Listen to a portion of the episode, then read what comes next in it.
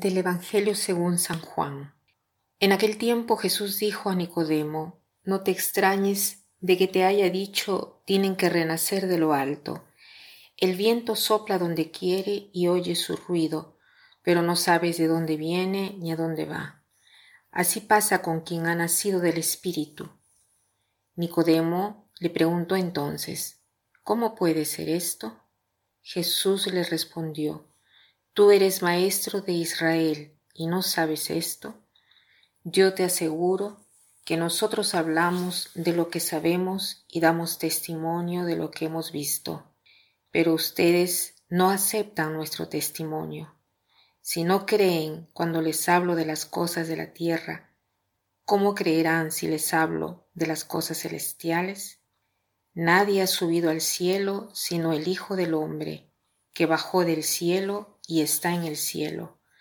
Así como Moisés levantó la serpiente en el desierto, así tiene que ser levantado el Hijo del Hombre para que todo el que crea en él tenga vida eterna. El Evangelio de hoy nos ofrece una conversación muy íntima entre Nicodemo y Jesús. En otra parte dice que Nicodemo venía a ver a Jesús de noche, a escondidas, no, no tenía ni el coraje eh, para verlo y de día y seguramente tampoco la posibilidad eh, de, ver, de dejarse ver para no descubrirse, eh, ya que hubiera ocasionado un escándalo muy grande. Pero una cosa me impresiona, cuán fuerte habrá sido esta respuesta de Jesús para Nicodemo, ¿no? Escuchar una cosa así del Espíritu. Nosotros, por ejemplo, no conociendo el Espíritu Santo, porque todo es un misterio, pero al, menos el concepto lo hemos escuchado, pero Nicodemo no sabía nada. Esta explicación que Jesús le da a Nicodemo es maravillosa. ¿Quién no ha tenido una experiencia, ya sea positiva que negativa, con el aire?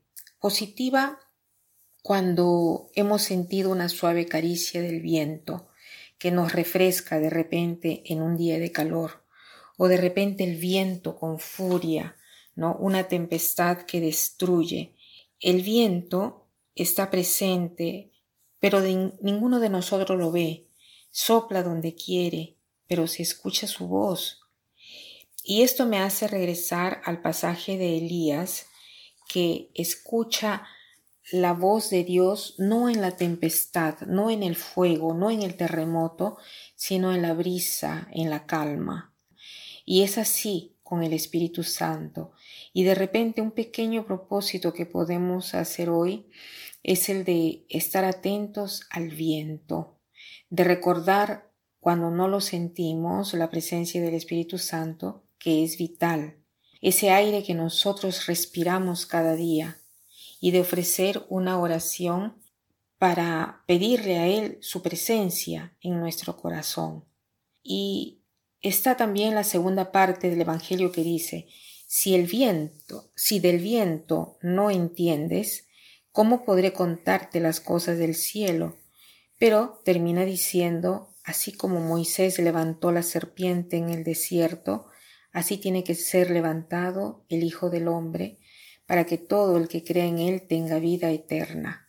Una maravillosa promesa de resurrección que el Señor nos da hoy. Hoy llevemos a nuestra oración nuestra experiencia del Espíritu como soplo vital, que aunque no sepamos de dónde, viene ni a dónde va, haciendo un acto de presencia, podemos confiarle a Él nuestra jornada. Que pasen un buen día.